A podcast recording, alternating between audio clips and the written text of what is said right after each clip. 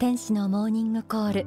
今日は親子に宿るある気持ちと題してお送りします、えー、最近幼児虐待ですとか自分の子供を殺めてしまう事件なども多いですよね。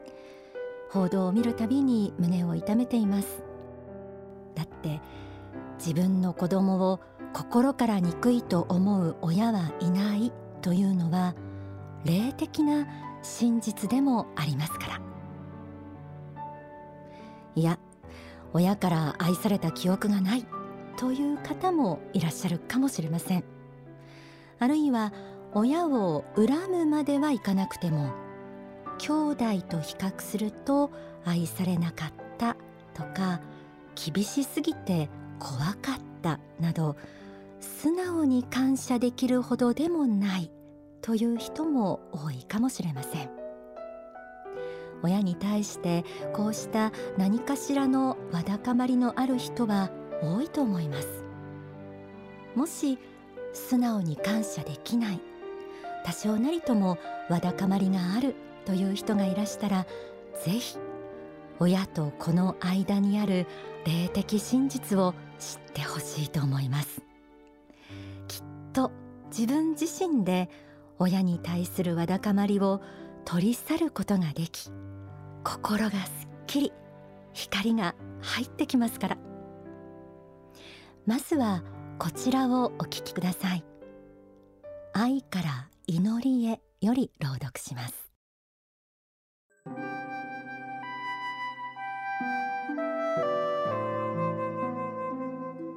人間は記憶というものを持っています。昔の記憶はだんだん遠のいて薄ぼんやりとしか思い出せないけれども印象的なことだけは時折思い出すことがあるでしょう。このように薄れゆく記憶の中で三然と光を放ち続けて消えないものがあります。それがまさしく愛の記憶なのです。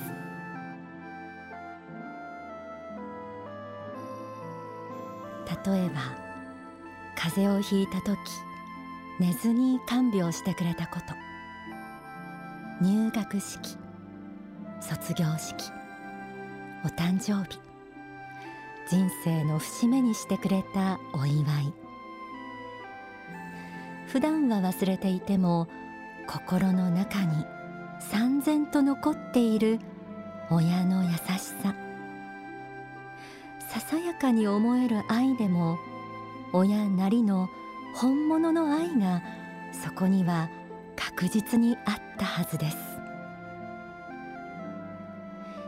もう二度とは戻ってこないその思い出一つ一つを思い出していくと小さな愛の記憶が至る所に輝いていると思います。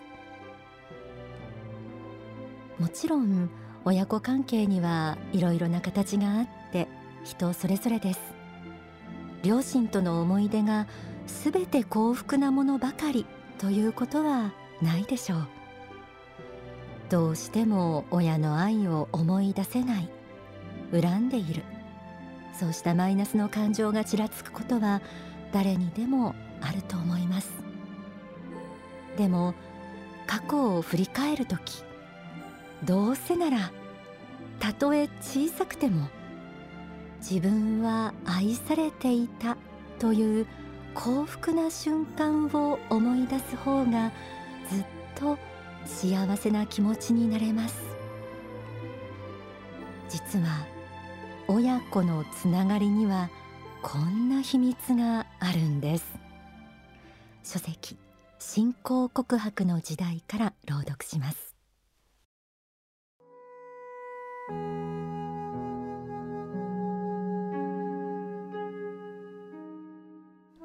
両親に対しての不満もあるでしょう。しかしその両親を知っていて生まれてきたのは皆さん自身なのです。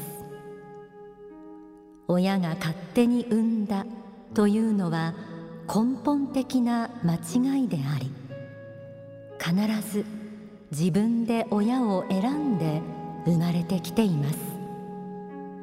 生まれる前に自分の親が誰かということを知っているのです。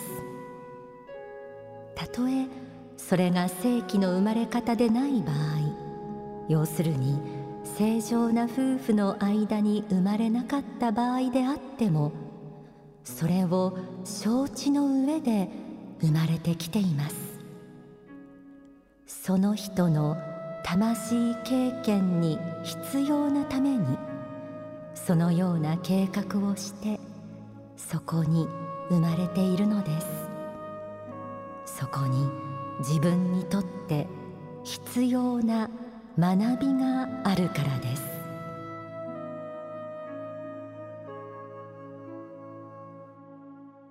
自分で親を選んで生まれてきている。衝撃に感じる人もいるかもしれません。でもこれが霊的真実です。私たち人間は何度も何度も地上に生まれ変わって魂を輝かせていくための修行をしている存在です。そしてこの修行の場で最も身近な存在それが親です。過去世前世と呼ばれる時代もとても重要な存在だったはずなんです。親と子は深い縁によって結ばれている。これは宇宙を作り人間の魂を作った仏が人間のために作られた仕組みでもあります。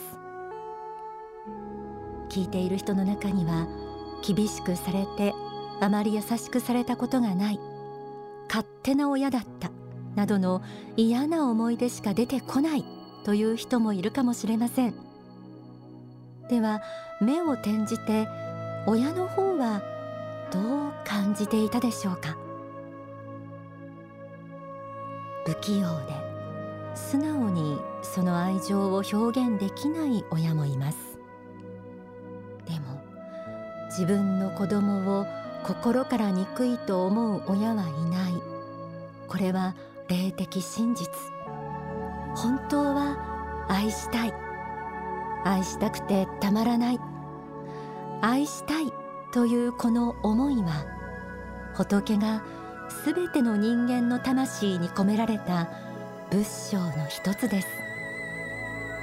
経済環境や人間関係などさまざまな事情から子供を愛せなかったという親もいるでしょう。どんな親でも子供に対して十分な愛を与えてあげられなかったかもしれないという罪悪感のようなものは残っているものです。その罪悪感を表面意識で自覚している親もいればそうでない親もいます。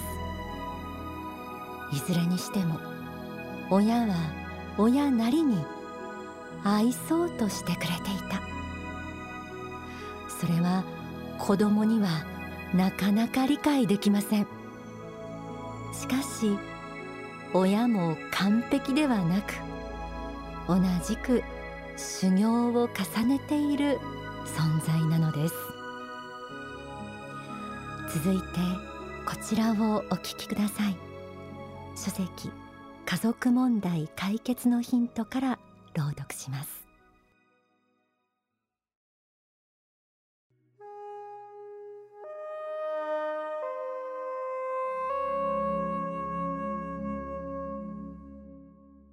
なぜ自分がそういう家庭に生まれたのでしょうか？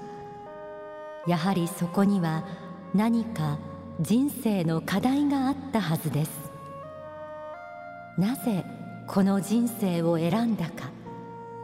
ここから自分は何を学ぼうとしたのかということを考えることが大切です。なぜこの親をなぜこの人生を選んだのか。ここから自分は何を学ぼうとしたのか。もしかするとみんな人生の一番大きな課題を家族の中に持って生まれてきているのかもしれません。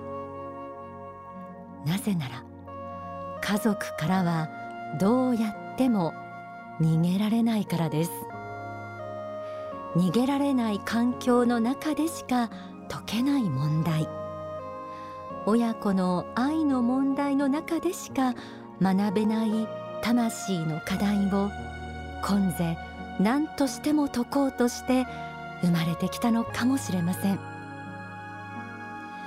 自分を知るには一度親との関係を振り返ることが大切です。そうすることで自分でも気づかなかった苦しみの根源が発見できるんです。親の愛というのはとても不思議で大きな力を持っています。いくら人に反対されることでもみんなが無理だということでも母や父が応援してくれているだけで親が信じてくれているだけで何だってできる気持ちになれます。このような親の愛に深く気づくと自然と感謝が湧いてくるでしょう。恩返ししたいな。もっと頑張らなきゃな。という未来へ歩む力が心の中に湧いてくるでしょう。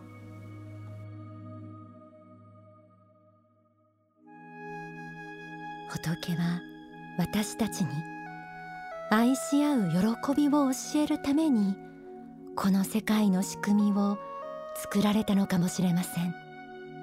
そして家族は愛の実践のスタート地点です。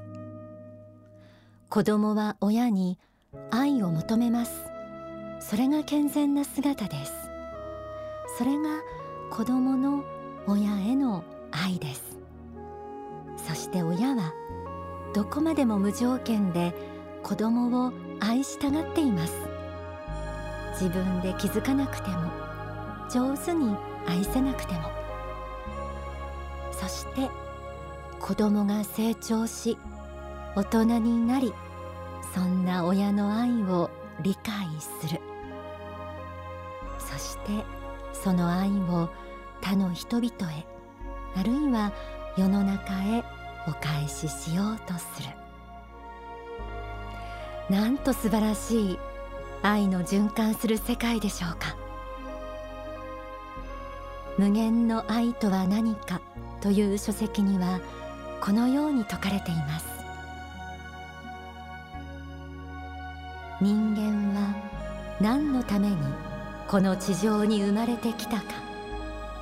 それは愛を与えるためにこの世の中を愛するために。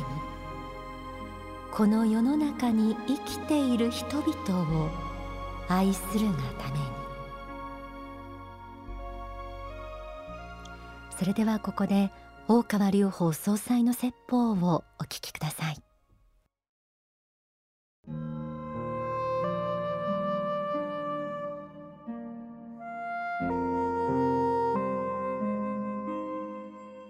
足りないところだけを見ていた場合求めていた場合幸福になれる人間はないんだということをまず悟らなきゃいけない。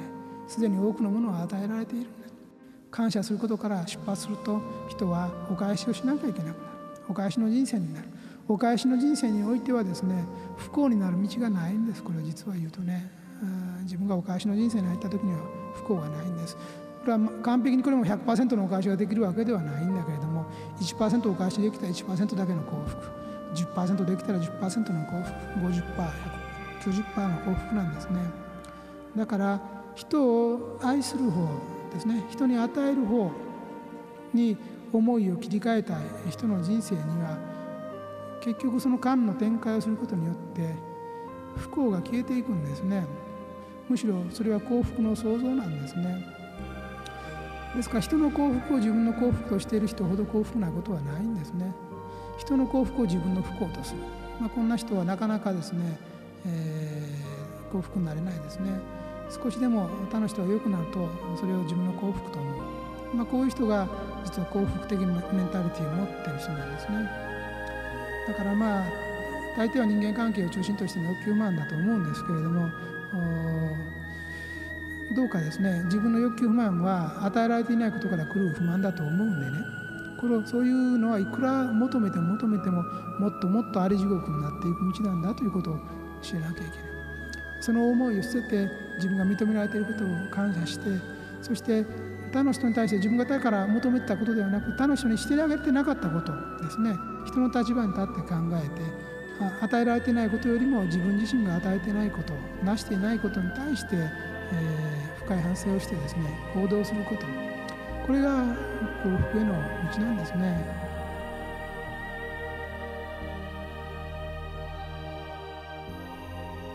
お聞きいただいた説法は書籍幸福の法に収められています。親子に宿るある気持ちと題してお送りしてきました。ここまで聞いて親の愛を思い出すことができたらぜひその溢れてくる温かい気持ちを言葉に表して伝えてみてください。きっとその時もまた何とも言えない幸福感と光があなたを包み込むと思います。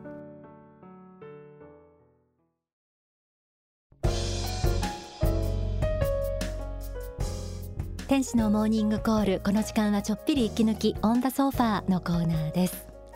今日は親の気持ち親の愛に気づくことで幸せになってしまおう。そんな気持ちでお送りしてきました、えー、この時間はですねミュージシャン徳間さんの親への感謝の気持ちを歌った曲を聴いていただきたいと思います。メッセージも届いています。メッセージに続いて、えー、時間の許す限りお聞きください。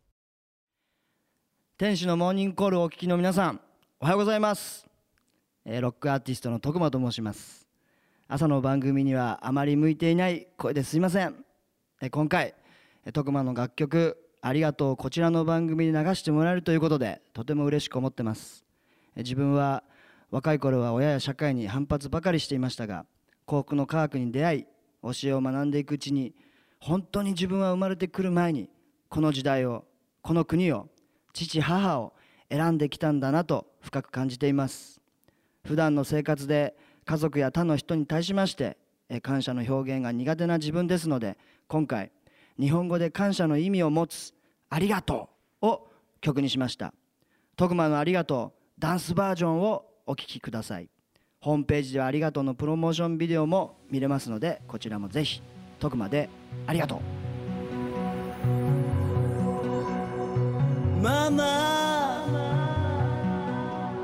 ありがとう。